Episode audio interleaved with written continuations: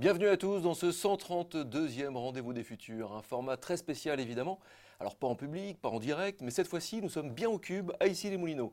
Vous le savez, toute l'équipe des Rendez-vous des Futurs a souhaité poursuivre le projet en dépit d'une image et d'un son qui n'ont pas toujours été très optimum. On s'en excuse évidemment, mais on a toujours trouvé important de continuer à partager la connaissance. Parce que chacun des dialogues que nous avons avec des personnalités de tous les horizons nous ouvre à chaque fois de nouveaux chakras. Et on a même accéléré le rythme, ça c'est assez rigolo, puisque c'est déjà la huitième émission que nous réalisons dans des conditions très particulières. La dixième depuis le début de l'année d'ailleurs. Alors merci beaucoup Jérémy, Jonathan pour les moyens techniques, pour le système D en action. Merci à toute l'équipe dont l'enthousiasme, la créativité, le système D ne finit jamais de m'épater. Tout va bien? C'est parti, lâchez prise. On en a tous pris l'habitude. Toutes les émissions sont à revivre en replay, alors en vidéo évidemment, mais aussi en audio, sur toutes les plateformes de podcast. Abonnez-vous, évidemment, comme disent les jeunes, parlez-en autour de vous. Nils Osmanov, président du Cube, est avec nous comme depuis 10 ans. Ça va Nils? Ça va bien, Éloi. Je, suis, je suis heureux de te voir en relief, du coup. De même. Ça fait longtemps. Et le micro, ça sera le mieux d'ailleurs, j'y pense. Donc ça va Nils? Ça va, Éloi, merci. bon. Nils, aujourd'hui, on a donc la joie de refaire une émission ici au Cube. Et on a la joie de recevoir Grégory Pouy. Bonjour Grégory. Bonjour Éloi. Comment ça va? Ben, Ça va super bien. Bon. Ce confinement, comment ça s'est passé? Ça s'est très bien passé. Euh, en fait, comme je travaille depuis chez moi depuis 8 ans maintenant, euh, finalement, et j'avais choisi un espace euh, dans lequel je pouvais évidemment travailler, ben, c'est un espace qui est agréable, dans lequel je suis habitué à rester. Et c'est un moment aussi où tu reviens sur toi. C'est toujours une. Je pense que ça a été positif pour moi en tout cas. D'accord. Le livre était prévu de sortir avant ou pendant ou après? Alors le, livre était prévu de sortir le 8 avril précisément. Ah donc, plein milieu. Même pas au plein milieu, non, 5 jours, 4 jours après le confinement. D'accord. voilà, donc ça a été reporté au 10 juin. Parce que oui, notre invité sort un livre qui s'appelle Insoutenable paradis, écologie et mode de vie, réagir sans tout sacrifier aux éditions Duno. Un livre, mais je vais y revenir, je vous invite vraiment, vraiment à vous plonger dedans. Mais je vous présente juste notre invité. Il y a plusieurs manières de présenter quelqu'un de nos jours. La plus directe, la plus courte, la plus assumée, c'est celle de la mini-bio du compte Twitter. Au moins, hein, c'est court. Greg Pouy, cultural analyst, founder La Mercatique, speaker, author, advisor, podcaster, ad Vlan, founder of Plink, part of Ariane Project. Bon, ok. On va faire simple.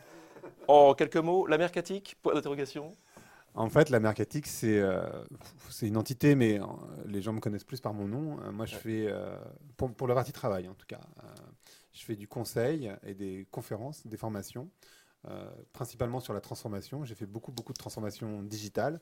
Et aujourd'hui, j'accompagne les organisations, donc les entreprises, plutôt des grosses boîtes, principalement dans le milieu de la cosmétique et de la beauté, mais, ou du luxe, mais pas que, en réalité, dans une compréhension de l'intégration de l'écologie, euh, en tout cas euh, comment je deviens beaucoup plus responsable en tant qu'entreprise, sachant que moi j'ai la conviction euh, que les entreprises ont un rôle majeur à jouer en mmh. réalité. Oui, ça, ça on, va, on va y revenir, effectivement, c'est un gros, un, gros point, un gros point à l'intérieur de ton livre. Ariane Project?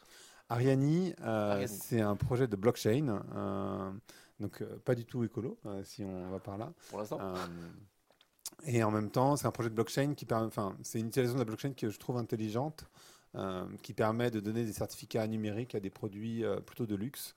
Euh, et donc, ça permet d'éviter les, faux, ça permet de revendre plus facilement ces produits. Donc, de, quelque part, ça participe à l'économie circulaire. Mmh. donc voilà, c'est ça, Ariani. Ariani et Vlan. Et alors, Vlan, c'est un podcast euh, que je tiens depuis trois ans, hebdomadaire, euh, sur lequel je reçois euh, beaucoup d'anthropologues, de, sociologues, qui est un podcast sur l'évolution de la société, qui est un podcast autour du lien. Mmh. Euh, du lien à soi, du lien aux autres et du lien à la nature. Et au début, c'était une recherche plus en lien avec tes métiers, plus relié au marketing Complètement. À la base, euh, Vlan, c'était un podcast marketing euh, que j'utilisais pour trouver des nouveaux clients quelque part. Mmh. Et désormais, c'est vraiment un podcast sur l'évolution de la société. Donc ça, c'est toujours du marketing quelque part parce que le marketing, dans une certaine mesure, c'est aussi beaucoup une analyse de la société. Tu as besoin de ça pour faire du marketing efficace. Euh, donc c'est pas si éloigné finalement quand on y pense.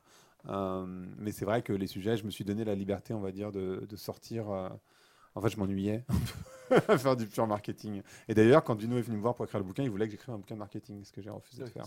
Hmm. pour achever de te présenter, en général, il y, a, la page 4 du livre. Alors, tiens, je vais juste pour le livre. La page 4 du livre, parce que pareil, c'est clairement assumé. Euh, Grégory Pouy est analyste culturel, il accompagne les grands groupes dans l'intégration des mouvements de société à leur stratégie. Il est également l'auteur du podcast Vlan qui permet de mieux comprendre nos modes de vie. Voilà, on a la présentation Twitter avec plein de mots-clés, euh, plein de, de slash et de, et de, mots en anglais. Et il y a la présentation euh, de, de l'éditeur. Voilà. Et puis il y a prof aussi, je suis prof également, à ah. Dauphine et HEC. D'accord, ah ben, voilà, ça s'était pas dit. Et il y a quoi d'autre d'ailleurs du coup? Euh, bon, non, C'est déjà pas mal. c'est déjà bien. Euh, on a une petite question rituelle euh, ici dans ces rendez-vous du futur. Qu'est-ce que vous répondez à un enfant de 9 ans quand il vous demande que je dis vous, mais on va se tutoyer, on va continuer sur YouTube. Qu'est-ce que tu réponds à un enfant de 9 ans quand il te demande ce que tu fais dans la vie? Je pense que. Oh bon, ça m'est jamais arrivé. Mais euh, si je devais répondre, je crois que je dirais que j'essaie d'avoir un impact positif en, en, utilisant ce que je sais faire pour euh, aider d'autres à, se transformer. Et surtout, finalement, ce que j'essaie de faire, c'est de créer du lien. Euh, vraiment, c'est central chez moi. Euh, je pense que c'est essentiel pour n'importe qui, pour les organisations, pour les personnes, etc. Donc moi, ce que j'essaie, c'est vraiment de créer du lien. Je, pense que après, ça ne ça sert à rien de rentrer dans les détails avec un enfant de 9 ans, mais après, je pourrais évidemment lui expliquer euh, bah, comment Parce que finalement, les enfants sont loin d'être idiots. Je crois qu'on passe euh, peut-être 20-25 ans à essayer d'éteindre l'enfant qui est en nous, puis après, on passe tout le reste de sa vie à essayer de se reconnecter à cet enfant. euh, mais il a une sagesse euh, assez, assez, assez vive. donc, je pense que je l'expliquerai après avec des, pas forcément des mots idiots, mais en tout cas de manière simple. Et moi, j'aime bien expliquer les, choses de manière simple, ce que je fais. Donc, j'expliquerai simplement que aujourd'hui, je pense qu'on est, on est, parti dans une société où, en l'occurrence, euh, on nous a menti sur un certain nombre de récits. Euh, on a des récits en tête euh, qui font que la société fonctionne d'une manière. Et puis, en fait, on se rend compte que ces récits ne sont pas vrais. donc, je expliquerai pourquoi, sans doute. On va sans doute y revenir. Et puis, lui expliquer bah, comment on réinvente des récits, comment on raconte de nouvelles histoires. D'accord l'histoire qu'on raconte ça, effectivement, un enfant, ça peut lui parler. Je pense. C'est plus ça. Moi, je suis très heureux que tu aies accepté notre invitation. Je me souviens, il y a quelques années, bon, ça fait plus de dix ans, euh, tu faisais partie des, premiers blogueurs. Mhm. C'était les sacrés influenceurs de l'époque, du quasi avant Twitter. Il y a eu une époque sans. totalement, totalement avant Twitter. oui, voilà. Donc, euh, une époque avant. Je me souviens d'un petit déjeuner qu'on avait organisé avec Joël de René. Et alors, c'est assez, assez fun, assez rigolo, parce que depuis, Joël et notre parrain, ici, des, euh, rendez-vous du futur, euh, depuis ce petit déjeuner d'ailleurs, pratiquement. Euh, puisque un mois après, on faisait le premier rendez-vous du futur, et puis tout était parti.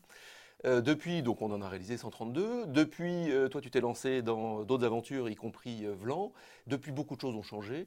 Et bon, c'est un peu normal, hein, parce qu'on grandit tous, évidemment. Alors, tu fais toujours partie de ce qu'on appelle toujours les influenceurs. et j'ai lu, j'ai aimé, et donc dans la case je partage parce que j'ai aimé, j'ai souhaité partager euh, ton livre, euh, donc aux éditions, du No, donc je le rappelle, Insoutenable Paradis, mais on va le voir aussi. C'est une quête, c'est ta quête, je trouve, hein, ça c'est euh, mon interprétation.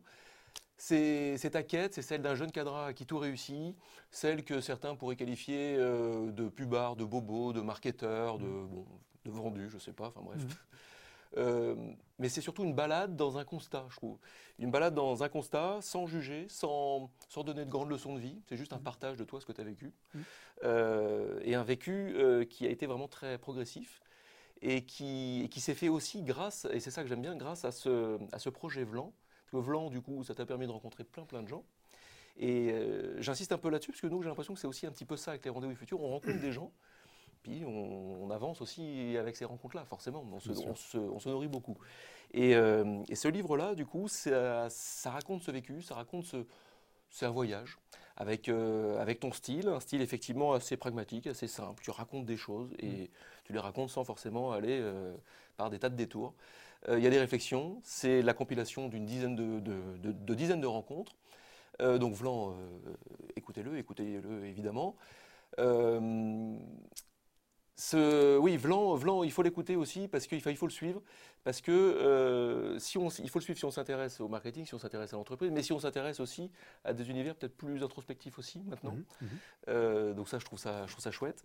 Dans le livre, tu te livres beaucoup. Tu imagines mhm. même quelques idées bien senties. Et on va sans doute démarrer par, là. D'ailleurs, je me souviens de, de cette idée de compteur d'eau sous la douche, par exemple. C'est vrai qu'en lisant ça, tu dis, bah ouais, en fait, euh, c'est tout bête. Tu prends ta douche, tu as un petit compteur qui défile, bah, tout de suite tu prends un peu plus conscience de ta consommation. Mhm. C'est pas forcément punitif comme on, euh, on aime à, à le dire et à l'entendre. Pareil avec le compteur de, de carbone. euh, si dans ta bagnole tu as sur ton tableau de bord un petit indicateur qui te dit combien d'émissions carbone tu as, bon, bah, ça peut t'aider à juste éteindre le moteur parfois. Euh, bah, on commence par là, du coup. euh, pourquoi on n'y vient pas à ça, selon toi? Je vais revenir, je vais Ça a revenir l'air sur, euh, sur toutes tes remarques, euh, si, si je peux me permettre. Tu peux, tu peux. Euh, D'abord, j'ai reçu Joël aussi sur le podcast. Je pensais que tu allais venir par là, mais, mais tu l'as pas dit. Mais c'est vrai que c'était une, une très très belle rencontre. Ensuite, euh, pourquoi j'ai écrit ce bouquin? Parce que pour moi, les, les visions autour de l'écologie, elles sont extrêmement binaires. Euh, c'est lié aux médias, c'est lié aux réseaux sociaux. Euh, et ça ne constate pas la réalité. C'est-à-dire que soit tu deviens euh, totalement écologique, écologiste, pardon, euh, tu tu t'effondres toi-même dans l'effondrement, euh, c'est horrible, on va tous mourir. euh, voilà, c'est une vision. Mm. Euh, il faut devenir euh, tous fermiers euh, et élever des chèvres dans le Larzac. Bon, pourquoi pas. Soit, de l'autre côté, tu as une vision, tu vois ce que tu décrivais de moi-même, de, euh, du mec euh, qui est dans la ville, qui en a rien à foutre, euh, pardon pour les, Pardon pour, la, pour la terminologie, mais euh, qui, qui ne se soucie pas et qui pense que la technologie va nous sauver, qu'on peut continuer à vivre comme ça, etc. Et puis, je crois qu'en fait, la majorité des personnes sont exactement entre ces deux trucs. C'est-à-dire qu'ils ont totalement une conscience écologique. euh, ils ont complètement compris qu'il y avait un problème. Et ils savent absolument pas comment faire parce que 70%, voire 80% des gens vivent dans des grandes villes. euh, ils sont comptables, ils sont employés, ils sont, euh, peu importe leur métier, mais en tout cas, ils doivent, faire, nourrir leur famille, ils doivent payer le crédit qu'ils ont, euh, qu'ils ont emprunté. euh, et euh, bah, ils savent pas en fait comment ils font. euh, parce que euh, voilà, on leur dit euh, bah, il faut faire des efforts, etc. Alors du coup, ils se disent oui, mais est-ce que c'est vraiment à nous? Alors ils attendent euh, du politique, peut-être d'une main magique euh, qui va qui va venir tout changer. Et puis cette main elle vient pas. Alors du coup, comment ça marche? Euh, Et en fait, moi, je- comme tu le disais, je crois que je suis assez pragmatique, donc je me suis dit finalement la société. Et moi justement, par rapport à ce que tu disais, je, je- je déteste l'idée que la culture soit forcément distante, compliquée, complexe, Ouais. chiante. Pour moi, tu peux parler de choses très intelligentes de manière extrêmement simple. C'est ce que je me- je- j'essaie de faire sur Volant. Et je crois que c'est vraiment un truc très français de, dire non, mais un bouquin, pour qu'il soit intelligent, faut qu'il y ait des tonnes de références. Il faut que tu vois, aies des notes de bas de page. Faut que tu aies 15 pages à la fin avec toutes tes références. Il faut que ça soit un peu incompréhensible parce que tu, parles à une certaine élite, etc. Et moi, j'ai pas du tout cette volonté. Moi, je, pense que c'est important de démocratiser. Et en fait, je me suis dit, euh, finalement, la société, elle est structurée en trois entités. Euh, donc, la société civile, euh, nous, les gens, entre guillemets, euh, la politique, et puis les entreprises. Et donc, euh, de manière assez pragmatique, moi, j'ai aucun souci avec mes paradoxes, on peut y revenir, et, mes contradictions, et le fait que je sois pas du tout exemplaire, donc je sais effectivement pas de donner de leçons à qui que ce soit. Et je me suis dit, bah, finalement, voilà, je vais aller voir les trois entités, et puis essayer de comprendre bah, comment on fait pour changer, et qu'est-ce qu'il faut changer, avec quand même une conviction euh, en moi qui est que je pense que c'est plus efficace de faire un pas de côté que d'essayer de changer euh, A, B, C euh, dans, dans sa consommation. Et effectivement, les exemples que tu prends, euh, je crois que euh, on a fait pendant toute cette période très moderne en sorte que la vie soit extrêmement facile, un petit peu comme dans Wally, tu vois. Euh, et tout est très simple, tout est très fluide, etc. Et le problème, c'est que plus c'est fluide, moins c'est responsable. Et en fait, je crois que la première étape, c'est de réaliser ce que tu consommes et l'impact, donc avoir pollué en conscience. Ouais. Parce que polluer en conscience, c'est juste de dire, bah ouais, tiens, là je consomme de la viande, il y a forcément un animal qui a été tué. On fait, on fait tout pour te le faire oublier. Et moi, je ne suis pas euh, végétarien, hein, en tout cas pas totalement. Oui, le rayon Ah. jambon, tu dis à l'intérieur du lit que c'est euh, le comble de l'horreur, en gros. le- Bah ouais, mais tu vois, tu réfléchis. tu- En fait, on fait tout pour que tu n'y réfléchisses pas. Ouais. C'est le principe du marketing d'ailleurs. Euh, et pareil pour la voiture, on fait tout pour que tu réfléchisses pas à la pollution. On te parle de liberté depuis 40 ans, on te parle de la liberté à travers la voiture, à travers la moto. hein. Euh, donc on fait tout pour que tu n'y penses pas. Euh, et, et en fait, je crois que euh, les problématiques de design, parce que c'est vraiment une question de design, quand on parlait du compteur de CO2 sur une voiture, du compteur d'eau Mm. sur une, une douche, mais je prends l'exemple, je sais pas si je le prends l'exemple dans, la- dans le bouquin, mais maintenant il y a des, des jeunes dans le sud de la France qui sont en train de réfléchir à une douche, enfin qui l'ont créée d'ailleurs, hein, qui en fait euh, recycle l'eau qui tombe sur toi, la nettoie, la, réchauffe et te la redonne, donc tu économises 90% de l'eau que tu consommes. Ça, c'est une problématique de design. Ouais. Euh, et c'est pour ça que le rôle des entreprises est assez majeur, parce que toutes ces problématiques de design, j'ai des tonnes d'exemples, elles sont assez, ils sont assez majeurs dans nos impacts euh, au quotidien. Un mot sur le design, peut-être Euh, euh, non, en fait, pour rebondir euh, sur ce que tu as dit juste avant, euh, ce que ça m'évoque, c'est est-ce que une des clés, c'est pas de repenser notre rapport au bonheur, tout simplement? Ah bah alors complètement. Moi, moi je suis convaincu que en fait, on nous a raconté une histoire autour. En fait, tout est récit. je pense qu'il faut accepter cette idée que tout est récit. Déjà, c'est un énorme pas de se dire, euh, ben, en fait, par exemple, l'histoire la plus simple, euh, c'est de dire, ben, les 50 euros que vous avez dans votre poche ou euh, l'argent que vous avez sur votre compte, c'est une histoire qu'on vous raconte. C'est-à-dire qu'en fait, c'est un bout de papier, ça n'a aucune valeur. Enfin, du moment, c'est une valeur perçue, comprise, acceptée par tout le monde. Donc, du coup, ça, effectivement, un billet de 50 euros, ça vaut 50 euros parce que tu vas être d'accord, tu vas être d'accord, je vais être d'accord, donc ça vaut 50 euros. Mais en vrai, c'est un bout de papier, ça n'a aucune valeur, hein. c'est une histoire. Comme euh, l'argent que tu as sur ton compte, ça ne représente rien, c'est juste une histoire, évidemment. Et l'histoire qu'on nous a racontée autour du bonheur, ça s'associe beaucoup au succès. Euh, c'est une histoire autour de l'accumulation de biens, de pouvoir, d'argent. Et en réalité, euh, c'est un Enfin, c'est ça qui est intéressant, c'est que moi, je viens d'un milieu plutôt populaire et j'ai passé 25 ans de ma vie professionnelle à essayer d'atteindre ce, bonheur qu'on m'avait dit. et j'ai plutôt bien réussi à le faire d'ailleurs, euh, pour me rendre compte et pour être entouré, donc j'ai changé de classe sociale, etc., pour être entouré de gens qui ont de l'argent et pour me dire, bah, c'est fou parce qu'en fait ça fonctionne pas. Euh, alors ça fonctionne pas pour les gens qui sont autour de moi, mais en fait quand tu regardes de manière plus large, euh, pour revenir, pour, je reste sur ta question, hein, mais tu regardes les taux de, suicide, tu regardes la, prise d'anxiolytique, tu regardes les burn-out et tu te rends compte, bah, en fait, dans ce, dans ce pays en France, mais de manière plus large en Occident, où on a accumulé énormément d'argent, parce qu'en fait, les gens ne se rendent pas compte à quel point on a accumulé, on est extrêmement protégé euh, euh, en Occident, euh, on a accumulé beaucoup d'argent, et finalement, bah, c'est pour ça que ça s'appelle un soutenable paradis, c'est que c'est évidemment insoutenable pour la planète, les arbres, le vivant de manière générale, mais nous sommes le vivant, donc on pourrait y revenir aussi, mais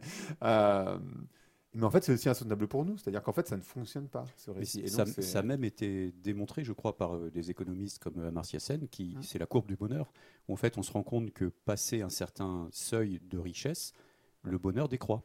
Parce qu'en fait, c'est plus de charges, plus de stress, plus de... En fait, à partir de 70 000 euros euh, par an de revenus, ton bonheur n'augmente pas. Alors, il y a plusieurs choses. D'abord, quand quand on t'a raconté l'histoire, et, finalement, moi je la crois encore un petit peu, hein, je suis pas du tout sorti de ce. parce qu'en fait, on enfin, j'ai 43 ans, euh, je pense que pendant 43 ans, j'ai construit, j'ai, j'ai grandi avec le Monopoly, j'ai grandi avec toutes ces histoires, donc je suis pas du tout sorti. Hein. Euh, mais moi, si tu me dis, euh, ce mec-là ou cette personne, peu importe, une fille ou un garçon, a vendu sa boîte 20 millions d'euros, je vais me dire, waouh, le succès. Enfin, la, première idée que je vais avoir, c'est le succès, en fait, en réalité. Enfin, j'en suis pas du tout sorti. Hein. mais euh, la réalité, c'est qu'une fois que tu dépasses ce seuil de 70 000 euros, tu restes avec cette idée que l'argent, plus d'argent va te rendre plus heureux, alors qu'en fait, ça ne fonctionne pas. Donc tu accumules de l'argent et tu dis, bah, c'est bizarre, ça marche pas. Et en plus, euh, ce que j'ai décrit dans le, bouquin, euh, c'est que c'est une chercheuse qui s'appelle Laurie Santos qui, le décrit bien, c'est qu'en fait, ton cerveau n'est pas conçu pour envisager les mauvais côtés d'une bonne nouvelle. Donc en fait, tu te dis, mais non, mais moi, ça serait différent si je gagnais de l'argent, si je gagnais au loto, si je gagnais 1 million, 2 millions, 5 millions, peu importe ça serait différent. Moi, je serais vachement plus heureux. Je saurais quoi faire de cet argent. Et en fait, pas du tout. Euh, la réalité, c'est que quand tu gagnes beaucoup d'argent, un, tu n'as plus le droit de te plaindre, parce que tu as de l'argent, donc tu es censé être heureux. Donc tu n'as plus le droit de te plaindre, c'est pas vrai. Euh, deux, euh, tu dois te méfier de tes amis, voire tu perds des amis. C'est très compliqué. Tu es obligé de leur mentir. Exactement. Et on a vu pendant le confinement que quand même, ce qui est le plus important, c'est pas tant l'argent que le lien. Alors, je parle pas des gens qui, qui sont dans le besoin, des 10 millions de pauvres qu'on a en France, hein, évidemment. mais ce qu'on s'est rendu compte, c'est quand même le lien qui est le plus important. Je pense qu'on a tous fait cette expérience-là malgré tout, euh, plus ou moins, mais quand même, euh, voilà. Euh, et, et, en fait, tous ces éléments-là, te tu te rends compte qu'effectivement, ce que tu disais, ben, ta courbe de bonheur décroît. En fait, la réalité, parce que j'en ai parlé quand même avec pas mal de millionnaires, pardon, c'est que si tu étais heureux avant de devenir riche, ben, finalement, tu restes heureux. quelque part, ça va. Si tu étais malheureux avant d'être riche, tu vas pas devenir plus heureux parce que tu as de l'argent. C'est pas vrai. Ça marche jusqu'à 70 000 euros. Après, ça marche plus du tout. Il y a même une indication que tu mets à tête du, du bouquin pour être dans les 5% euh, à l'échelle du monde, à l'échelle de l'humanité. Alors, oui, alors, alors je parle des 5%. Pour être dans, dans, les 5%, il faut 16 000 euros par an. Par an. Et pour être dans les 1%, donc les 1% les plus riches de la planète, 28 614, très précis. Mais en gros, 30 euh, 000, quoi. Euh, ça fait réfléchir, effectivement. Je crois que les gens n'ont pas conscience. Et qu'une vie humaine, euh, une vie humaine se compare avec une vie humaine. Donc il faut bien. En fait, je crois que quand, quand, les gens, on parle beaucoup des 1% les plus riches, tu vois, en particulier depuis Macron, on en parle énormément de, de, ces 1%. alors on parle des 1% en France.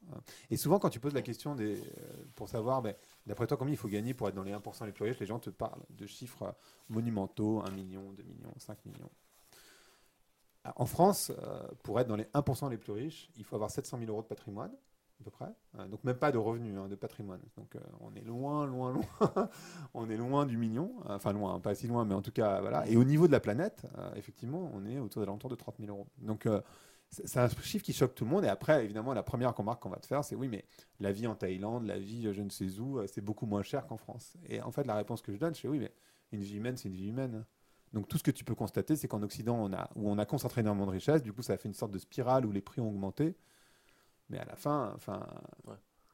Ça, voilà, ça fonctionne pas. Et d'ailleurs, dans l'épisode avec Frédéric Lopez, on, discute beaucoup de ce bonheur qu'ont les gens alors qu'ils n'ont pas grand-chose. Avec un phénomène euh, néanmoins qui est euh, le, creusement des, inégalités, où on voit que les riches sont quand même de plus en plus riches. Il y a, ce, que, ce, que, Bowen s'appelle le capitalisme capitaliste, hein, avec les plateformes et tout ça la destruction des, euh, classes moyennes. Et voilà, donc il y, y, a quand même ce phénomène-là aussi qui est, c'est pour ça que je, moi, je milite beaucoup, enfin beaucoup. En tout cas, je ne sais pas si je milite, mais en tout cas, je défends beaucoup le, revenu universel. Je crois que euh, on est arrivé, enfin bon, je ne suis pas tout seul à l'écrire, euh, j'ai lu euh, tous les économistes comme vous, enfin, et, oui, bien sûr, c'est David, comment il s'appelle? David Jays qui le décrit très bien, et en particulier, lui, l'équation qu'il pose, et je la trouve intéressante, c'est de se dire, en fait, la bonne équation à poser, c'est écologie, capitalisme, démocratie. Comment on résout cette équation-là? Parce que euh, on pensait que démocratie et capitalisme n'allaient pas ensemble. En fait, la Chine nous prouve l'inverse. Ce mmh. Euh, c'est pas une démocratie et pourtant ils sont capitalistes. Par contre, ils sont plus écolos parce que c'est pas une démocratie. Mais est-ce qu'il faut nécessairement tomber, tu vois, dans cette dictature verte? Est-ce que démocratie et écologie ça peut aller ensemble avec le capitalisme? Et en fait, euh, je crois que toute la, tout le questionnement, c'est comment je raisonne le capitalisme euh, pour donner de la place à l'écologie tout en restant dans une démocratie. Et, justement, sur cette question, euh, euh, c'est Cécile Renoir qu'on avait accueilli ici qui nous disait que selon elle, il fallait que l'entreprise fasse un pas vers l'intérêt général, le bien commun, avec la RSE, avec tout un tas de choses qui peuvent se mettre en place maintenant dans les entreprises. Euh, un éveil des consciences aussi, enfin bon, etc. Euh, et, mais elle disait qu'il fallait aussi que euh, de l'autre côté, l'associatif, le caritatif, fasse un pas vers l'économie, c'est dans, dans, le sens où on, valorise mais je dirais presque de manière monétisable, financière, qu'on puisse valoriser tout l'apport immatériel qui n'est pas compté aujourd'hui dans le PIB, etc., de, de l'associatif, du caritatif, etc. Et que finalement, euh, c'est à la jonction des deux peut-être que quelque chose va s'opérer, l'entreprise qui devient plus responsable, mais aussi l'associatif, le caritatif, qui sait mieux faire reconnaître ses externalités positives. Quoi. Il, y a, plusieurs choses à dire là-dessus. Euh, la première, c'est que, euh, et c'est un énorme problème, c'est que les entreprises ont l'impression d'abord d'avoir un impact parce qu'elles créent des emplois. Donc elles, se disent, bah, en fait, moi j'ai un impact puisque je crée des emplois, donc on ne peut pas dire que j'ai pas d'impact. C'est pas vrai. Donc ça, c'est un premier problème, c'est des entreprises qui pensent être dans la bonne voie alors qu'en fait, elles n'y sont pas. c'est le premier souci euh, qu'il faut, qu'il faut soulever, je crois. L'emploi n'est pas forcément la solution. Quoi. Voilà. Non, pas nécessairement. Euh, enfin, c'est une partie de la, solution, mais en tout cas, euh, c'est pas, pas ça qu'on demande aux entreprises, ou en tout cas, c'est pas que ça qu'on demande aux entreprises. Ensuite, il y a un deuxième élément, c'est le PIB, qui est une notion qui est assez récente, qui date du début du XXe siècle parce qu'on a demandé à un économiste à un moment donné un indicateur qui puisse euh, évaluer les richesses. Donc lui, il a fait ce qu'il pouvait, mais évidemment, il n'a pas tout pris en compte. C'est un indicateur, sauf que tout le monde a considéré ça comme l'indicateur majeur. Euh, alors qu'en fait, et, c'était, euh, je crois, vraiment une erreur. Aujourd'hui, du coup, on définit la croissance et la performance uniquement par le côté financier. Et moi, l'image que j'aime bien prendre pour, pour démonter ce, ce, propos et se dire bah, est-ce que ce qu'on appelle croissance aujourd'hui, c'est pas de la décroissance? En fait, ce qui, est, ce qui est compliqué, et ça j'en parle un petit peu euh, dans le livre, c'est en fait la planète. Euh, euh, en fait, on a, on a des, des, mécanismes mentaux qui permettent de mettre à distance. Donc, la planète c'est grand, 2100 c'est loin, je serai plus vivant, etc. Et donc, ce que je prends comme image, c'est oui, bah alors, admettons, tu as un corps humain, on a tous un corps, a priori, on est tous. voilà. Tu te fais un shoot d'héroïne. Ça te fait du bien sur le court terme. Sinon, tu le ferais pas. hein. Mm. Euh, bon, bah ça, est-ce que ça c'est de la croissance ou de la décroissance pour ton corps? Bon, bah, tout le monde va se mettre d'accord pour dire bah oui, non, c'est évident que tu es en train de détruire ton corps, donc c'est de la décroissance. Bah, pour moi, en fait, ce qu'on appelle croissance aujourd'hui, c'est la même chose. C'est-à-dire que, ouais, ouais, à court terme, ça fait du bien, mais en fait, tu, détruis l'habitat. Donc, euh, c'est- Mm. c'est- en fait, c'est de la décroissance. Et, et je crois que ces notions-là, euh, et c'est moi, c'est le discours que je tiens au patron de boîte, et, et donc, et en fait, tu, tu peux le faire passer de cette manière-là. euh, et, et c'est important de le comprendre. Du coup, ça fait des switches. Tac, ah bah ouais, ça fait, ça fait réfléchir en fait d'un coup. Et tu dis ah bah oui, non, bah, peut-être que le, en fait, la manière dont on décrit la croissance, donc le PIB, mais de manière plus spécifique pour les entreprises, euh, voilà, Mm. euh, le, le compte de résultat. Peut-être qu'on n'a pas fait les bons calculs. Peut-être que les indicateurs n'étaient pas les bons. Euh, peut-être qu'il faudrait inventer de manière différente. Et pour revenir sur ce que tu disais sur les associations.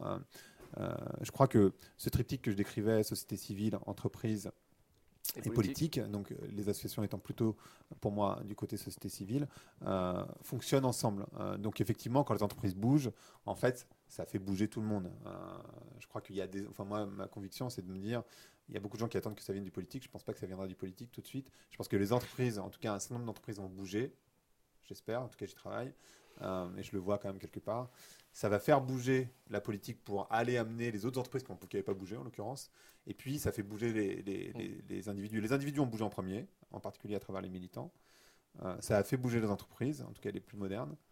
Ça va faire bouger d'autres entreprises, ça va faire bouger le politique, et tout ça, ça va s'emmener en- ensemble. Enfin, c'est la Mm. manière dont Mais j'envisage. les individus sont aussi des collaborateurs de boîtes, et ils bossent pour des boîtes, pour des grosses boîtes parfois. Et pour autant, euh, on peut être un individu collaborateur d'une boîte, avoir conscience du changement, euh, mettre en place plein de petits gestes, plein de petites choses à la maison. Mais dans l'entreprise, c'est comme si on était autre. Il y a Mm. comme ce syndrome de la case. Et comment l'entreprise, du coup, peut travailler vraiment avec ses salariés pour changer, euh, ça, c'est un peu ton quotidien aussi, j'imagine. Ouais, complètement, tu as raison. Je pense que, mais ces contradictions, je pense que on a tous, toutes euh, des contradictions. Il faut pas les nier. oui. Euh, je pense que l'erreur, ça serait de vouloir être exemplaire. euh, ça serait de, de dire, euh, enfin, tu vois, de, de nier tes contradictions. C'est pas grave d'avoir des contradictions. Je crois que on en a tous, toutes, et c'est important de, de- de les avoir. Et effectivement, je pense que euh, la réflexion, c'est comment, enfin, Mm. dont on parlait tout à l'heure, mais euh, comment je peux mettre à profit ce que j'ai construit pendant X années, euh, quel que soit mon âge, pour transformer au mieux la société. Bon, tu peux décider, te dire, ah non mais ce monde, c'est foutu. Mais moi, par exemple, si tu me dis, de toute façon c'est trop tard, quelque part, je pourrais me dire, bah si c'est trop tard, autant continuer à vivre comme je vis, parce que puisque c'est trop tard, dans tous les cas, c'est fini, donc je vais pas changer, je vais pas autant continuer à, jouir quelque part euh, de, tout ce qu'on a aujourd'hui. Enfin, c'est pas très grave. Donc tu vois, moi, par exemple, c'est un argument qui fonctionne pas très bien chez moi, et je pense qu'il y a plein de gens chez qui ça fonctionne pas très bien non plus. La question, c'est, euh, bon bah, je suis salarié, admettons, euh, de, je sais pas, L'Oréal, peu importe. Ce que je sais bien faire, c'est ça. Je, je- je suis intégré euh, chez L'Oréal, etc. Comment je peux aider le groupe L'Oréal à transformer en étant à l'intérieur? Et je pense que c'est vraiment ça que c'est vraiment là où tu as le plus de, de, de- de capacité de transformation plutôt que se dire je vais, me- je vais me mettre en retraite dans une maison autonome et je vais me couper du monde. Moi, je m'appuie beaucoup sur euh, le mythe de Cassandre. Je ne sais pas si euh, ça vous parle, le mythe de Cassandre. Donc Cassandre, c'est la fille du roi de Troie et en fait, on lui jette un sort qui est que elle connaît la vérité, mais personne ne la croit. Ouais. Et, et donc elle dit entre autres qu'il ne faut pas faire rentrer le cheval de Troie. On connaît l'histoire ensuite.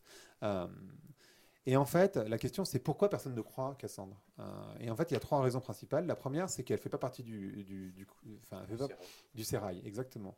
Euh, et, et ça, en fait, c'est un élément qui est important parce que c'est une femme, en l'occurrence, donc comme elle ne fait pas partie du sérail, on ne la croit pas. Et je crois que, en ce qui concerne l'écologie, c'est un peu la même chose, c'est-à-dire quand euh, tu vois quelqu'un qui vit dans une maison autonome de manière détachée, etc., tu regardes, même quand tu regardes, euh, par exemple, euh, le, le- le documentaire Demain, tu dis c'est super, Mhm. c'est génial, mais en fait, moi, ben, je suis banquier euh, à la HSBC euh, rue Charles Noir. Euh, J'habite euh, à Anguin-les-Bains, je fais l'aller-retour. Je vois pas à quel moment je vais devenir agriculteur. Enfin, ça, ça va pas arriver en fait. Je, je non. Enfin, en fait, euh, c'est super. C'est comme tu me dis, Nadal, je joue super bien au tennis. Bah, c'est super bien pour lui, mais c'est pas pour ça que je vais me mettre au tennis en fait. Enfin, Oui, c'est nier un petit peu leur, euh, ça leur fonctionne pas. Et en fait, c'est important de faire partie du sérail pour transformer le dit sérail. Donc, c'est important de rester dans la société. Ensuite, tu as le fait de ne pas aller trop loin de la zone de confort des gens. C'est-à-dire qu'en fait, si tu vas trop loin de la zone de confort, euh, en fait, tu les perds. Donc, Ouais. euh, ça ne fonctionne pas. Donc, c'est super d'avoir raison, mais si tu as raison tout seul, ça ne marche pas non plus. Et puis après, c'est d'avoir des faits concrets. et l'effet concret pour le coup en, en écologie. Pour, pour revenir sur le, sur le mythe de Cassandre, est-ce qu'il n'y a pas aussi quelque chose qui est en train de changer aujourd'hui, euh, qui est qu'il n'y a plus une vérité, mais il y a des vérités, et que, euh, notamment avec l'atomisation de euh, la connaissance, les réseaux sociaux, la fluidification du savoir, etc., donc aujourd'hui chacun commence à avoir sa vision du monde, euh, et que donc il y a peut-être plus de vérité euh, au singulier. Quoi. C'est, accepter cette idée-là aussi. Alors effectivement, je crois que en fait, ça c'est un mouvement de société qui est beaucoup plus large en réalité. Je pense que toute cette période moderne euh, qu'on date globalement depuis la fin de la Renaissance jusqu'à aujourd'hui, en fait, enfin les années 80 en tout cas. Maintenant, on est en train de passer dans une période postmoderne, qu'on appelle postmoderne parce qu'on n'a pas de nom pour la décrire encore en fait, on s'est attelé à fonctionner par l'analyse. Et je dis pas, je suis pas dans la critique absolue de l'analyse. L'analyse, c'est découper en morceaux pour pouvoir tout expliquer. On a voulu même expliquer la mort, etc. Et c'est super parce que ça nous a permis de faire des énormes avancées euh, à plein plein de niveaux. Donc de faire de l'analyse. Euh. et puis, et donc c'est exactement ce que tu décris. Et puis euh, maintenant, on se rend compte que en fait, on a, on a besoin, en fait, les problématiques, elles sont systémiques. Tout est lié, tout est, tout est interconnecté. Et en fait, il n'y a pas effectivement une vérité. En fait, il y a des tonnes de vérités. Il y a plein de manières de voir le monde. Il y a plein de manières d'envisager les solutions, etc. Et en fait, dans ce mouvement de société global, hein, euh, on se rend compte de ça. C'est-à-dire qu'on a besoin de faire ce mouvement, de, d'avoir une vision systémique, une vision englobante. On le voit dans la, dans la médecine d'ailleurs. C'est intéressant de voir qu'on a été beaucoup dans une médecine très curative et puis maintenant on s'intéresse aux médecines chinoises euh, euh, qui sont qui prennent en amont, en fait, exactement, et beaucoup plus holistique, exactement. Donc effectivement, il n'y a pas une vérité, il y a des vérités, et d'ailleurs c'est pour ça que moi je fais l'apologie du chamanisme, pas tant pour prendre des, des, produits XY, mais plutôt de se dire, il y a plusieurs manières de faire société, il y a plusieurs vérités. nous, on en a une, et je ne suis pas dans la critique absolue de l'Occident et de la manière moderne de vivre, je dis juste, il y a d'autres manières de faire société, ça peut être intéressant de regarder en fait, comment eux, ils font société, ce qu'ils ont compris du monde aussi. Euh, sachant qu'ils ont des côtés négatifs, nous on a des côtés négatifs, et en fait, pas les considérer comme des sauvages, ce qu'on a tendance à faire, mais de se dire peut-être d'abord c'est peut-être nous les sauvages, euh, et, oui, il y a, d'autres manières de l'envisager, et je pense que là il y a de la richesse en fait. Mais du coup, la raison, euh, si je caricature, la raison nous a un peu envoyé dans le mur, euh, et ça crée une sorte de désenchantement, bah, effectivement, de, tous les, récits, mais aussi du coup de celui de la science, qui était ce qui nous avait amené à la raison. Et donc ce désenchantement de la science, c'est aussi un peu problématique parce que c'est quand même la science qui nous permet de lire le monde autrement. Donc en fait, moi, en fait, alors moi j'ai une vision très englobante, hein, donc euh, je suis pas dans le rejet de la science, vraiment. Euh. mais effectivement, ce que tu décris, et, j'en ai pas parlé, mais c'est important, c'est que quand tu... En fait c'est assez trick, c'est assez euh, piégeux, on va dire, un piégeur. quand tu peux tout expliquer, alors tu ne peux plus rêver. et quand tu ne peux plus rêver, tu n'as plus d'espoir. Et ça c'est un vrai problème, c'est-à-dire qu'en fait, à travers l'analyse, on a démagifié le monde. À partir du moment où tu ne peux plus expliquer la mort, qui est quand même tu vois, la manière, enfin, la raison pour laquelle tu te lèves tous les matins, c'est quelque part, il y a, y a cette, euh, tu vois, ce fluide de vie. Euh, et donc, s'il n'y a plus ça, bah, du coup, euh, tu, tu, te lèves plus, quoi. Enfin, tu vois, il n'y a plus d'envie, puisque tu as toute ta vie devant toi. Enfin, tu vois. Donc, quelque part, cette analyse, elle a effectivement démagifié le monde, donc démagifié plus d'espoir. Donc, plus d'espoir, plus vraiment envie de, de, se lever le matin. Euh, et je crois que ce qu'on est en train de faire, c'est justement remettre de la magie, tu vois. C'est pour ça qu'il y a un retour du mysticisme, des de la voyance, de, euh, de l'astrologie. Enfin, peut-être que vous voyez ça autour de vous, hein, de, du chamanisme. Euh, il y a vraiment ce retour-là, alors qui est sans doute dans certaines sphères, pas, pas, pas, de manière en tout cas nationale ou, globale, mais ça revient. Et ça, ça vient aussi de, de, de, ces peuples, de ces peuples un peu différents, enfin en tout cas différents de nous. Les peuples aussi, tu, euh, tu en parles à l'intérieur du bouquin. Euh, en gros, il y a un chiffre assez, assez clé, le chiffre de 150. Euh, un village, pour qu'il tienne, notamment en Amazonie, je crois, mmh. il faut qu'il soit 150. Au-delà de 150, bah, ils vont créer un autre village, en gros. Et, et, tu fais un lien du coup avec l'entreprise, parce que les entreprises, bon, bah, on a toujours été habitué à il faut grossir, grossir, grossir, mmh. croître, croître, croître. Sauf qu'elles atteignent des tailles délirantes et finalement, euh, elles sont pas prêtes. Elles sont pas prêtes à affronter tout ce qui peut arriver, le changement. Alors ça, et puis surtout, je pense que ça joue sur l'individu. C'est-à-dire qu'en fait, quand tu fais partie d'un grand groupe, ça te déresponsabilise totalement. Euh, c'est exactement ce. On est anonyme. C'est anonyme et en fait, si tu veux, il y a, y a, un truc, il y, a, une étude qui a été faite et qui est hyper intéressante, je trouve, qui, peut imaginer ça, je crois, euh, et qui, qui, est un peu contre-intuitive. Euh, admettons que tu es dans le métro, tu te fais agresser. Il y a une personne, elle va venir t'aider. Hmm. S'il y a deux personnes, elles vont pas venir t'aider. En fait, il y a une diffusion de la responsabilité. Donc en fait, plus il y a de personnes dans le métro, moins tu vas te faire aider. C'est très étrange, hein, parce qu'en fait, on pourrait penser que plus il y a de gens dans le métro, plus ils vont réagir, alors qu'en réalité... Oui, on se dit c'est l'autre qui va faire. Ah, ah, exactement. Il y a une diffusion de la responsabilité. Et en fait, dans une grande société, il y a diffusion de responsabilité. Et au niveau national, il y a diffusion de responsabilité. C'est-à-dire, tu te dis, pourquoi ça devrait commencer par moi? Pourquoi, pourquoi moi, j'ai fait mon effort, alors qu'en fait, le voisin, lui, il a un 4x4 ou, euh, je sais pas, il trie ses déchets. Ou, enfin, Mm. Et en fait, cette diffusion de responsabilité, elle est hyper intéressante à analyser parce que je crois que c'est ce qui fait l'immobilisme aussi, euh, quelque part. De l'entreprise et d'une nation euh, globalement, finalement. Mm. Mm. Oui, c'est ce que, euh, pour rebondir sur ce que tu disais, Éloi, effectivement, le, c'est Yuval Hariri, l'anthropologue, qui disait que c'est les réalités intersubjectives qui nous ont permis de constituer des, communautés plus grandes que 150 individus, donc les lois, la religion, euh, tout un tas de grands récits mhm. qui ont fait qu'on a pu avoir des normes communes et élaborer des sociétés de plus en plus complexes, de plus en plus grandes. Et aujourd'hui, euh, peut-être que ce qui arrive aussi, c'est euh, là encore par l'atomisation, notamment du récit à travers les réseaux sociaux, plein de phénomènes, la globalité et tout ça, peut-être qu'on assiste à la fin du récit tel qu'on le connaissait en tout cas, c'est-à-dire une sorte de récit linéaire qui peut être la vision du prophète, pour arriver dans quelque chose qui est plus une sorte de récit des récits, quelque chose qui a à voir avec le flux, avec l'hybridation, etc. Quoi. Ouais, je, suis assez convaincu de ça. Donc, euh, on l'a pas nommé Dunbar, hein, mais effectivement, hein, pour ceux qui se posent la question, on est tous tout à fait au courant que c'est le chiffre de Dunbar.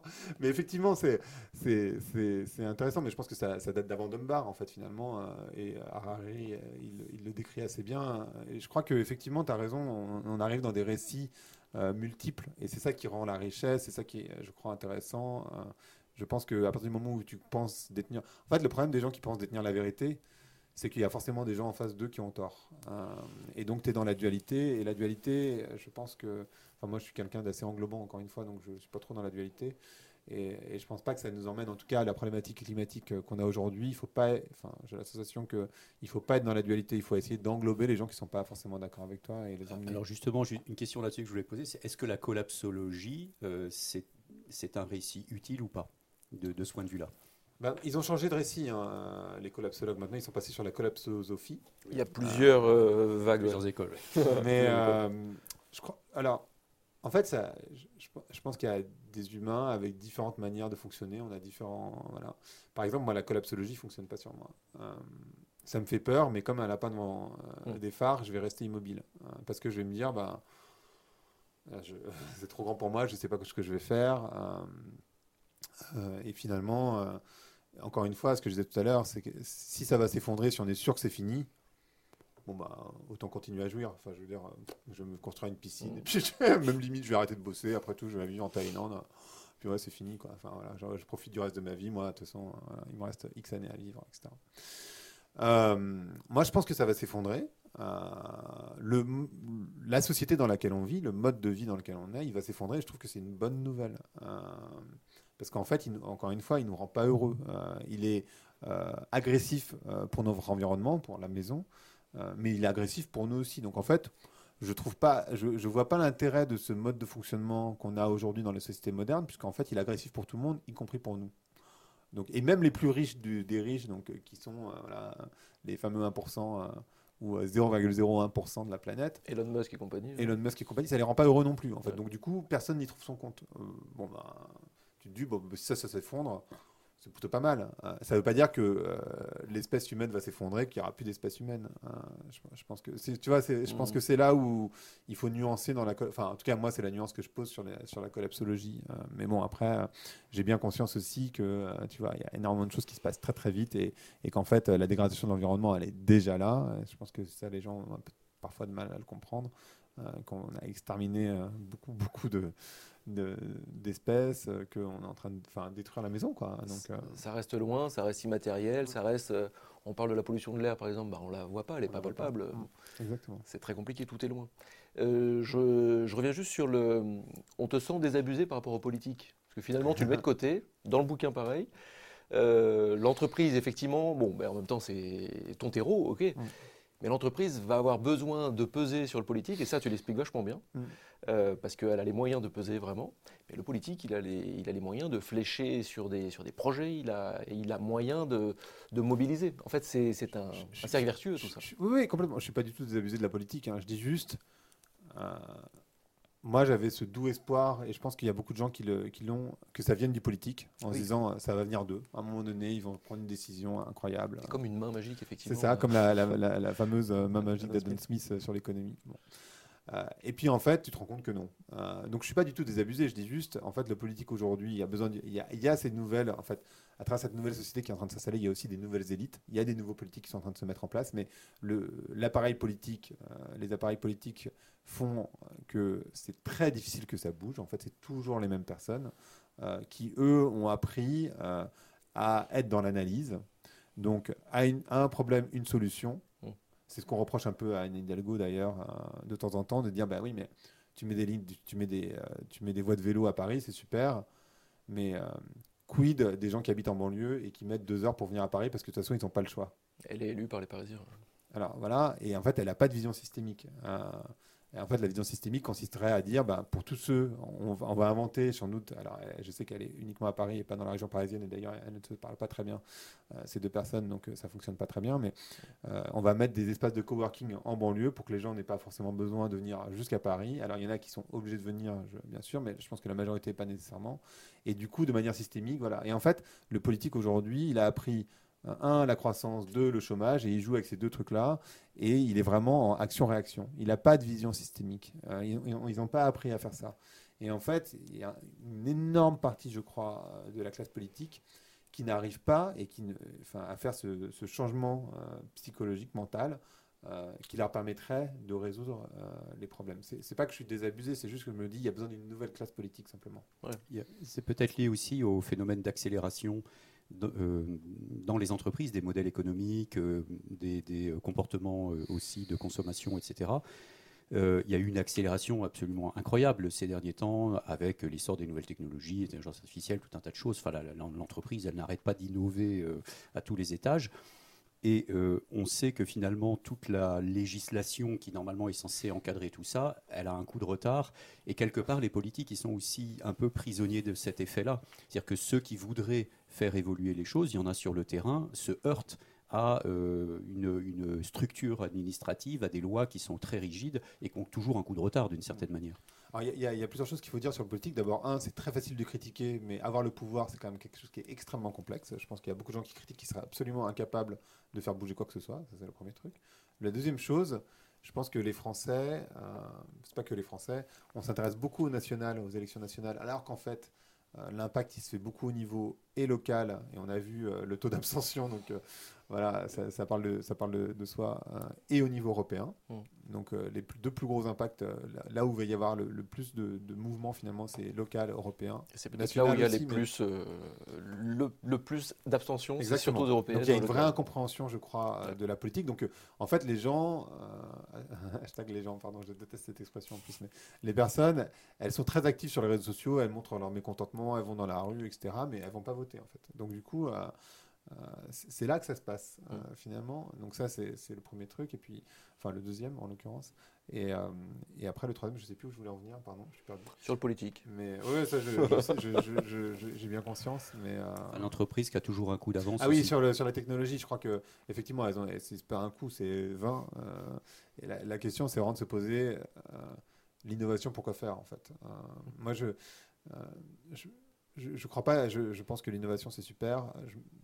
En fait, ça dépend avec quel état d'esprit tu l'abordes. Les réseaux sociaux, on en parlait tout à l'heure, ça installe des démocraties, comme ça installe des, des, des, des, euh, Trump. Quoi. Donc, euh, on peut complètement manipuler, tous les gens qui pensent qu'ils ne peuvent pas être manipulés à travers les réseaux sociaux ont tort. Hein. on peut tous être manipulés à travers les réseaux sociaux, tous et toutes.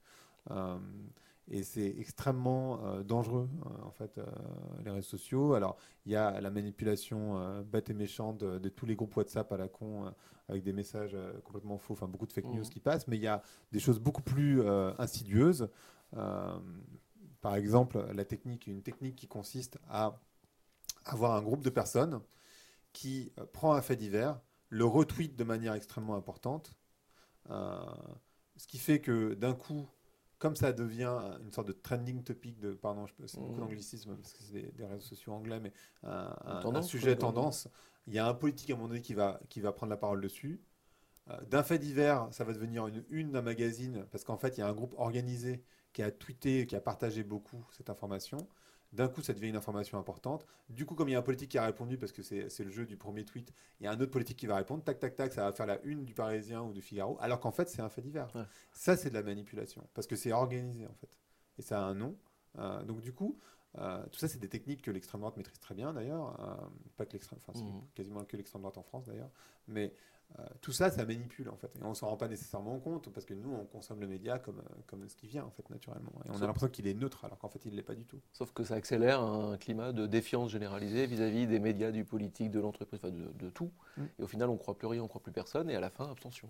Ben, en fait, ça, et puis en fait, le, le côté négatif, euh, pardon, on était parti sur l'innovation, mais le côté négatif des réseaux sociaux, c'est aussi, et ça, c'est un vrai problème, le, une forme de d'enfermement dans des bulles. Euh, c'est lié aux algorithmes évidemment, mais on s'enferme dans nos bulles et du coup on n'écoute plus vraiment. Euh, en fait, on a la sensation d'être en contact avec la vérité, alors qu'en fait on est dans notre bulle et qu'on ne se rend pas compte de ce qu'est, euh, de ce que sont en l'occurrence les vérités de différentes personnes. Juste pour revenir sur les manipulations, le, ce qu'on appelle la fabrique du consentement, c'est né il y, a, plus d'un siècle quasiment. Euh, c'est arrivé avec la publicité. Enfin, la publicité s'est emparée de, de, toutes ces techniques comportementalistes et tout ça. Euh, vous qui êtes, euh, qui venez du marketing et qui avez, vous l'avez dit, toujours une sensibilité forte là-dessus au sein des entreprises, comment, comment, comment vous abordez cette question-là justement dans l'entreprise qui reste aujourd'hui dans un système compétitif où il y a de la fabrique du consentement, de la captologie même, pour pas dire voilà. comment, comment, comment vous abordez cette question-là? Est-ce que vous arrivez à l'aborder assez frontalement ou... Oui. En fait, moi, c'est assez étonnant, mais pour les gens qui ont suivi ma carrière sur la partie marketing et qui ont vu des conférences ou quoi, je crois que je me suis fait reconnaître, connaître, parce que j'étais assez franc de collier, en l'occurrence. C'est pas pour rien que mon podcast s'appelle Vlan, c'est pas pour rien que mon blog à l'époque s'appelait Sortir du cadre. J'ai toujours été assez franc du collier, donc en fait, j'ai toujours été comme ça, un peu rentre dedans. Euh, et finalement, euh, la vision que j'ai moi du marketing, qui n'est pas la vision, hein, celle-là, euh, qui est de refourguer n'importe quoi, n'importe qui, euh, le marketing, ça peut être super. Euh, ça dépend, encore une fois, c'est des techniques, ça dépend. Ça, dépend, comme la technologie, pour revenir sur le sujet, mais c'est pas la technologie qui va sauver le monde. Euh, ça dépend ce qu'on fait de la technologie. On peut faire le meilleur comme on peut faire le pire. et pareil avec le marketing. Je pense qu'à partir du moment où on comprend un peu comment fonctionnent les, humains, on peut les, on peut les, on, peut les faire bouger ou en tout cas les manipuler. Et le nudge là-dedans? Quel regard vous avez sur le nudge? Ouais, bah, le nudge, c'est intéressant, mais pour moi, c'est quasiment euh, euh, anecdotique, euh, j'ai envie de dire. Donc, du coup, pour moi, ça doit, monter beaucoup plus en hauteur, c'est-à-dire à partir du moment où l'entreprise redéfinit ce que c'est que la performance, comme l'a fait par exemple la Maïf, où ils définissent bah, finalement la performance, c'est quatre indicateurs qui sont évidemment la performance financière, mais aussi euh, la satisfaction des salariés, mais aussi la satisfaction des, consommateurs, enfin des, clients en l'occurrence, et euh, l'impact écologique, bah, du coup, en fait, tu envisages, tu redéfinis ton, ta raison d'être, ton sense of purpose, tu deviens une entreprise à mission, euh, tu, modifies ta, perception de la croissance, et là, tu as des impacts qui sont beaucoup, beaucoup plus forts que juste du nudge. Mais c'est des impacts qui sont à égalité, si je puis dire, ou ils s'emboîtent de manière. Est-ce que c'est euh, euh, les, les, indicateurs de, performance, euh, vous dites financier, écologique, social, est-ce qu'ils s'emboîtent ou est-ce que c'est à même. vous voyez ce que je veux dire? Parce que si le premier reste la performance économique, il prendra toujours le dessus. Non, j'ai dit numéro 1, mais c'est parce que voilà, il y quatre. Ils se, retrouvent. Non, non, ils, sont au même niveau les quatre. Hein. Ils doivent être au même niveau les quatre. Après, je crois que chaque entreprise va, va, trouver son équilibre, mais euh, en fait, c'est la discussion que j'ai eue avec François Hollande, entre autres, euh, pour le bouquin, mais je crois qu'on euh, ne va pas avoir le choix que de réinventer des indicateurs et de se mettre d'accord. Il va y avoir une sorte d'accord. Et ça va être nécessaire. En fait, ce qui est intéressant, c'est que cette vague, elle arrive, on la voit, elle est immense. ça va arriver. ça prend du temps, mais ça arrive, on la voit. C'est une sorte de tsunami. les entreprises les plus malines, en fait, quand il y a une vague qui arrive comme ça et que vous êtes sur la plage, en l'occurrence, euh, je sais pas, vous êtes sans doute déjà allé à la plage, euh, vous avez plusieurs options. Euh, soit vous entendez que la vague vous, vous attrape sur la plage et vous vous dites je vais la retenir avec mes petits bras. Je, je sais pas si j'ai déjà essayé, mais ça marche pas très bien. Moi, j'ai essayé, ça n'a jamais fonctionné. Euh, une autre option, c'est de se dire, bah, tiens, j'ai une planche de surf, euh, ou même j'ai le temps de construire une planche de surf, je vais construire ma planche de surf, je vais aller chercher la vague et je vais surfer. Une entreprise maline, elle fait ça, c'est-à-dire qu'elle va chercher la vague. Parce que attendre sur la plage que la vague est tape et de te dire que tu vas la retenir, euh, on l'a vu avec le digital, ça marche pas très très bien. Euh, et là, on la voit la vague. Donc, je sais pas quand est-ce que ça va arriver. Je sais pas exactement sous quelle forme, quelle forme ça va prendre. Ce qui est certain, c'est que ça va venir. Euh, C'est-à-dire que et c'est déjà en train de se mettre en place parce qu'il y a déjà des grosses entreprises, euh, alors qui sont pas parfaites, hein, mais je pense à Danone, je pense à la Maïf, je pense au Groupe Rocher, euh, enfin en France en tout cas, qui sont sans doute les plus vocaux sur le sujet. Euh, mais après à toutes les DNVB, euh, comme enfin DNVB, je sais pas si Veja est une DNVB, mais DNVB, c'est quoi? Di- Digital Native Vertical Brands, donc toutes ces marques qui sont nées sur le digital, euh, eh ben en fait, euh, elles sont déjà dans cette, euh, dans cette euh, dimension. Et donc, ça va forcément entraîner les autres groupes. Et moi, je le vois à travers les dirigeants que je vois, que je rencontre de grosses sociétés. Ils ont envie d'aller par là, c'est juste qu'ils savent pas exactement par quel bout le prendre. Et surtout, évidemment, pour transformer une industrie, ça prend du temps. Euh, tu, tu vas pas le faire du jour au lendemain, parce qu'en fait, sinon, tu mets tout le monde au chômage et ça, en fait, ça fonctionne pas. Donc, tu es obligé d'être dans une transition lente, ce qui énerve évidemment euh, euh, les lent. plus militants, parce qu'effectivement, c'est trop lent. Un, fait euh, très récent euh, en cours, euh, ce qui se passe avec Facebook en ce moment. Facebook, ça fait quelques années qu'on voit, euh, voit une accélération, c'est l'ogre, c'est euh, vraiment le symbole de cette accélération du monde qui va pas bien non plus, cette accélération des fake news non plus. Il y a beaucoup de tentatives, beaucoup de choses, mais bref. Là, il y a un mouvement en, en train de se faire, c'est que les entreprises commencent à s'apercevoir qu'elles peuvent vraiment avoir de l'impact. Elles peuvent, en retirant juste des budgets pub, qui sont juste colossales, parce que là on parle d'Unilever, euh, Procter Gamble a priori, euh, plus plein d'autres, euh, en retirant juste les budgets pub, ça permet peut-être d'impacter euh, Facebook pour qu'il peut-être, parce que je crois que c'est juste par rapport à la censure des discours euh, trumpistes a priori. Mais... Ouais, en fait, c'est ça, c'est ce que j'allais dire, c'est pire que ça. hein. Pour moi, Facebook. En fait, ça s'est vraiment marqué pendant le confinement entre Facebook et Twitter. Alors, je sais pas si tout le Ouais. monde est vraiment très au courant, mais euh, Twitter, en fait, a décidé de supprimer les fake news. Et donc, ils ont supprimé les tweets de Donald Trump, qui est leur président. Ce qui, pour une entreprise américaine, est quand même assez majeur. Enfin.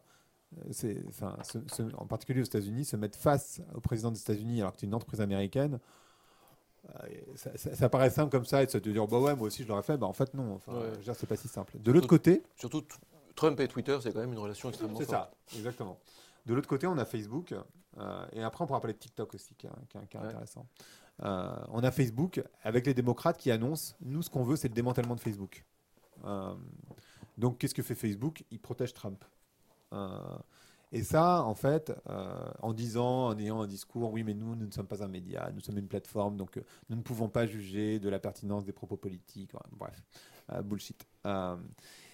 Et ça, en fait, c'est hyper dangereux. Et effectivement, ce que tu disais, les entreprises euh, peuvent avoir un impact. Mais je voulais juste revenir sur TikTok, euh, où euh, TikTok, que les gens ne connaissent pas, enfin, un des éléments que les gens ne connaissent pas forcément de TikTok, c'est que c'est une entreprise chinoise.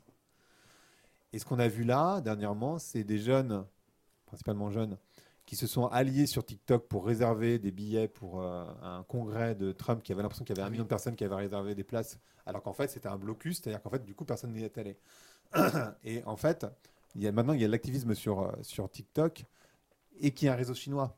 Euh, donc, il y a- alors même si c'est pas TikTok qui a organisé, c'est intéressant parce que les États-Unis n'ont pas vraiment la main mise sur un réseau chinois. Mais pour revenir sur ton propos, évidemment, ce qui est très compliqué avec euh, les GAFA, Google, en particulier Google, Amazon, Facebook, euh, Facebook at large, hein, évidemment, c'est que même moi, en fait, euh, quand je fais la promotion de mon livre, quand je fais la promotion de mon podcast, bien sûr que j'en parle sur Facebook et sur Instagram. Ah, Et, et ce que vous faites, euh, vous mettez la vidéo sur YouTube, c'est la même problématique. Euh, alors déjà, c'est un impact écologique, mais en plus, euh, évidemment, tu nourris, tu nourris la bête. Et c'est compliqué, en fait, ce rapport. euh, Ce paradoxe qu'il faut vivre en permanence. c'est ça. Et Ouais. la question, et, et l'entreprise, effectivement, elles ont un rôle, mais en même temps, euh, le, ce qu'on appelle le social ad, donc les pubs sur Facebook, Instagram et autres, c'est ce qui génère le plus de, euh, de leads, donc de, Ouais. de revenus entrants. euh. donc c'est toujours un petit peu un, un rapport compliqué. Les gens ne consomment plus la télé. Alors où est-ce que tu fais de la pub Euh, sachant que bah, là où ils sont, c'est effectivement sur les réseaux sociaux, donc euh, les Unilever et, et compagnie, bah, c'est quand même très complexe. Après, il y a un jeu aussi qui est très compliqué, euh, si on va par là, pardon, on, se Mmh. décale complètement de l'écologie, on va plus vers le marketing, mais mais c'est pas très grave.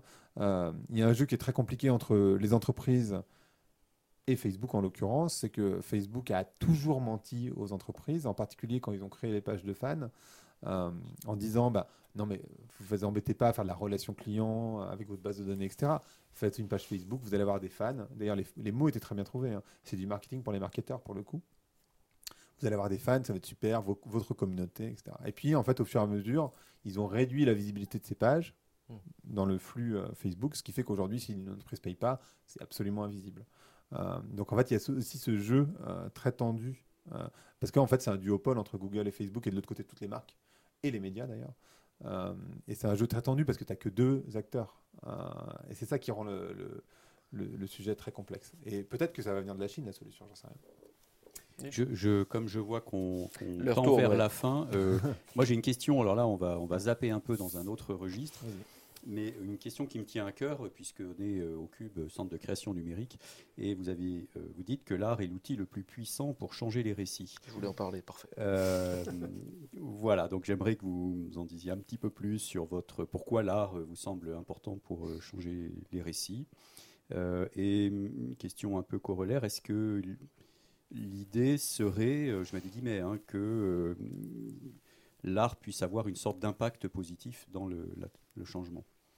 Alors c'est marrant parce que pendant le confinement, j'ai vu un, cartoon, un dessin, où il y avait marqué euh, les jobs utiles, les jobs inutiles.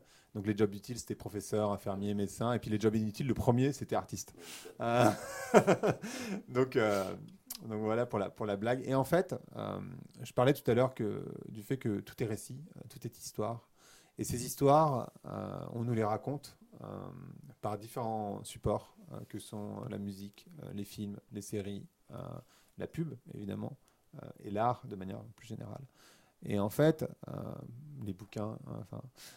et en fait, évidemment, les artistes, du coup, ils peuvent modifier ces récits et ils ont un pouvoir assez important sur la modification de ces récits. parce que c'est eux qui nous racontent des histoires, finalement, les artistes. D'une manière ou d'une autre, à un moment donné, un artiste, il va raconter une histoire à travers l'œuvre qu'il va créer, quel que soit le support. Euh, et, comme moi, je suis convaincu qu'il faut changer notre rapport au bonheur euh, et raconter les nouveaux récits qui sont en train de se mettre en place de toute façon, bah, du coup, par essence, l'artiste, il a un rôle essentiel à jouer. Enfin, c'est la manière dont je l'envisage en tout cas. D'accord. Juste un mot, et c'est le prolongement de l'art, Burning Man. Ouais. Expérience de fou que tu racontes euh, à, la fin. Bon, Totalement. spoiler, tu, tu, racontes à la fin, mais si, la, si ta dernière semaine de vie devait ressembler à quelque chose, ce, serait Burning Man, c'est ça? En fait, c'est vachement intéressant le cas de Burning Man parce que ça a un impact écologique monstrueux.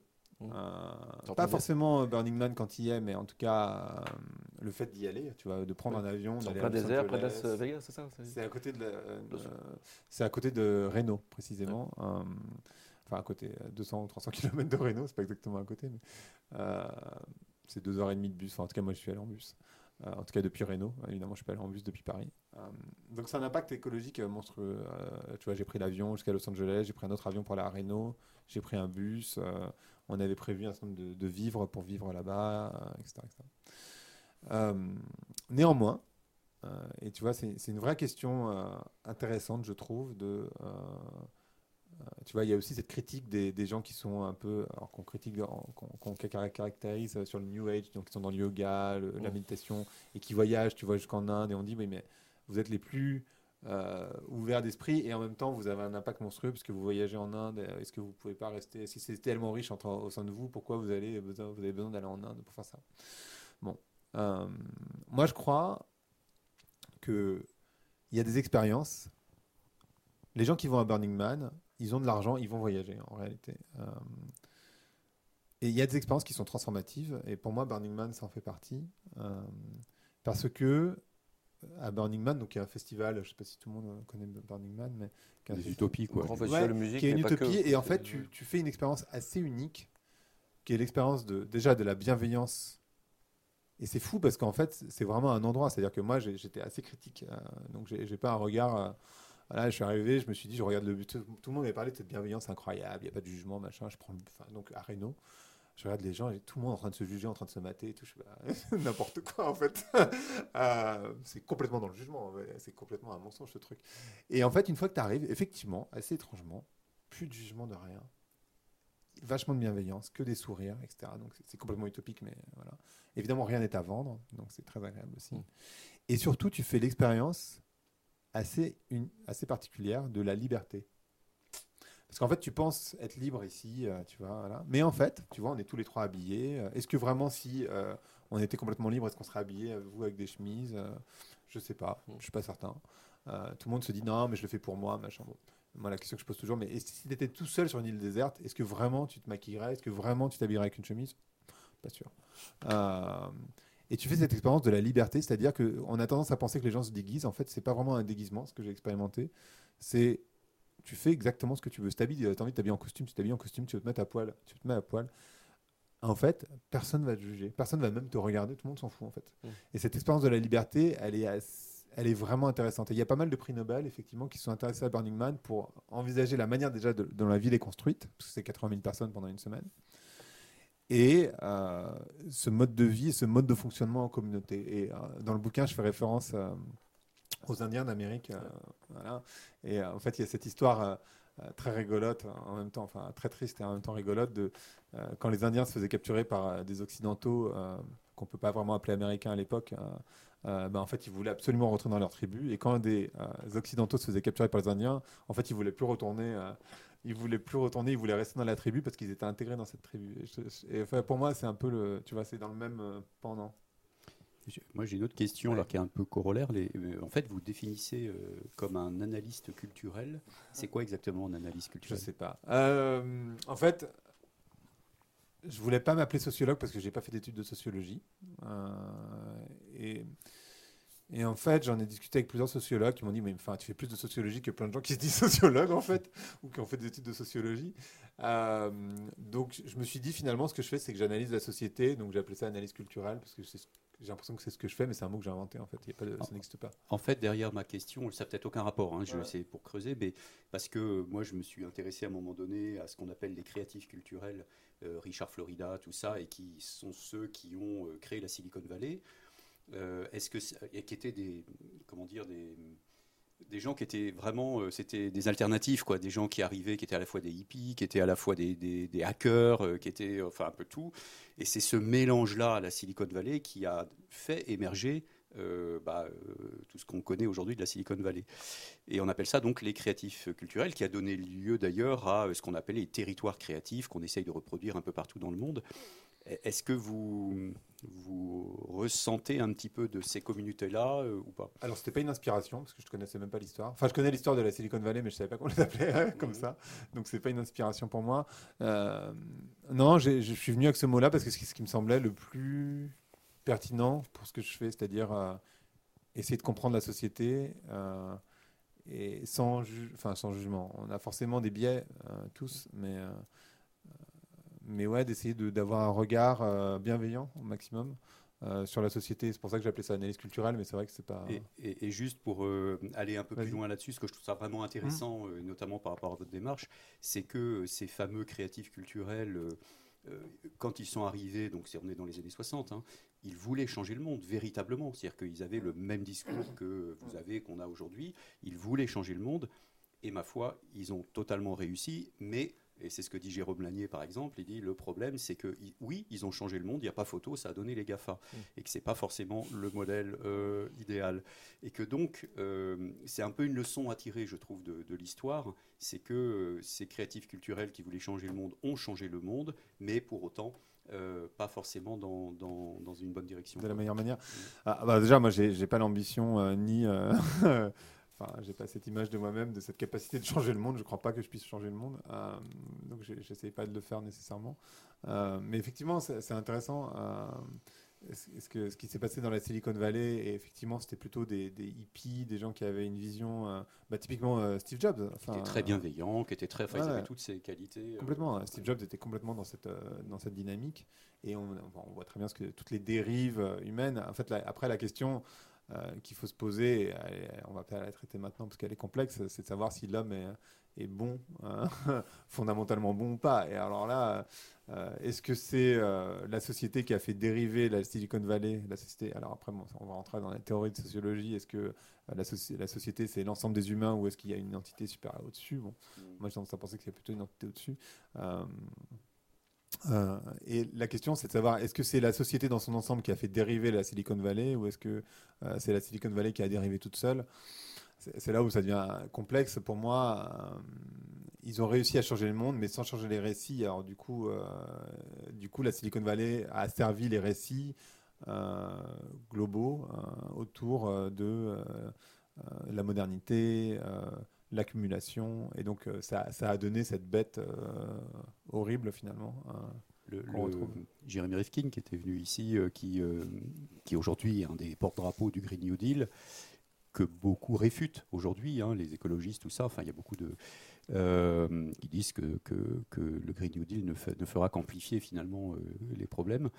il nous avait quand même raconté qu'il était à Woodstock, moi ça avait scotché, quoi. il faisait partie de, de cette communauté euh, de Woodstock qui était mais totalement hippie là pour le coup. Euh, c'était c'était Burning Man avant l'heure quoi. Hein. voilà et ça et aujourd'hui euh, c'est quelqu'un qui est un économiste qui est vraiment dans le capitalisme. Alors certes qui se renouvelle mais. mais en fait je crois que en fait ce qui est intéressant de voir, je parlais tout à l'heure des, périodes, des époques et, de la transition. Je crois que en fait, les soubresauts se sont faits dans les années 60-70. et en fait, ça a été écrasé ensuite de manière. Moi, je crois que alors là, je traiter un sujet un petit peu là, mais je pense que par exemple le LSD, euh, l'interdiction du LSD, l'interdiction de, toutes de tous ces psychédéliques euh, allait dans ce sens, c'est-à-dire ne pas, en fait, le, LSD quand on s'intéresse un petit peu, c'est pas pas un produit létal, hein, c'est-à-dire qu'on ne peut pas en mourir, hein, sauf à être mal accompagné, etc. Mais en tout cas, il n'y a pas de dose létale, ce qui est le cas de l'alcool par exemple. Et l'alcool, ça abrutit les gens. Euh, on a laissé complètement la possibilité aux gens de boire de l'alcool autant qu'ils veulent. Euh, et on a interdit le LSD. C'est intéressant de se poser la question de savoir mais qu'est-ce qu'on a essayé de faire en tant que société? Pourquoi on a interdit le LSD, tous ces produits psychédéliques? Euh, Je sais pas, j'en ai pris une fois dans ma vie, donc je sais pas non plus. Euh, mais est-ce que vraiment c'était ça? Et je pense qu'on a écrasé, alors qu'en fait c'était le, début de ce changement de société. Et finalement qui a été écrasé, qui a été tué dans l'œuf, et qui revient aujourd'hui, mais de manière beaucoup moins ce qui est intéressant de voir, et c'est exactement ce, mouvement qu'a fait Jérémy, c'est que euh, aujourd'hui, c'est pas du tout euh, des, euh, des gens avec des, des, enfin, baba comme on pourrait les imaginer, etc. C'est des économistes, c'est des politiques, c'est des gens comme moi, entre guillemets, qui font du marketing, qui sont des cadres, etc. Et c'est par eux que le mouvement est en train d'arriver. Et tu les prends beaucoup plus au sérieux que des gamins, entre guillemets, pardon, de 20 ans qui ont des lunettes roses et qui prône euh, l'amour ouvert. Quoi. Enfin, je pense que, que c'est, vraiment ça le, changement de paradigme, mais, finalement, c'est, vrai, tout ce que tu dis, ça a raison, c'est exactement le même mouvement, 50, euh, 60 ans plus tard, mais finalement, c'est dans cette même dynamique. Pour moi, c'est vraiment dans ce changement de société. Et ils étaient précurseurs, vraiment très précurseurs. Je pense qu'il y a des gens qui sont, sont perdus dans ces années aussi, et ils ont perdu leur foi, ou en tout cas, ils ont, ils ont augmenté leurs aigreurs parce que ça ne bougeait pas assez vite. Et puis là, maintenant, on arrive aux tips où en fait, on est en train de transformer, c'est en train de tomber de l'autre côté, on est en train de changer vraiment de société. Et avec des personnes ben, comme Jérémy qui, entre-temps, euh, voilà, sont devenus économistes. Messieurs, merci. Le temps file. Hein. Euh, il file toujours. Hein. Il est relatif, mais il file. ou c'est nous qui filons dans le temps. Ou c'est nous qui filons dans le temps. ou le temps qui file en nous, je ne sais pas. En tout cas, c'est filandreux tout ça. Merci beaucoup, Greg, d'avoir accepté notre invitation. Euh, ensemble, continuons de partager le changement. Euh, suivez-nous, abonnez-vous évidemment euh, audio sur les podcasts et puis vidéo évidemment là où vous êtes en ce moment en train de nous regarder. Et puis à tout de suite sur les réseaux. À bientôt. Bye bye.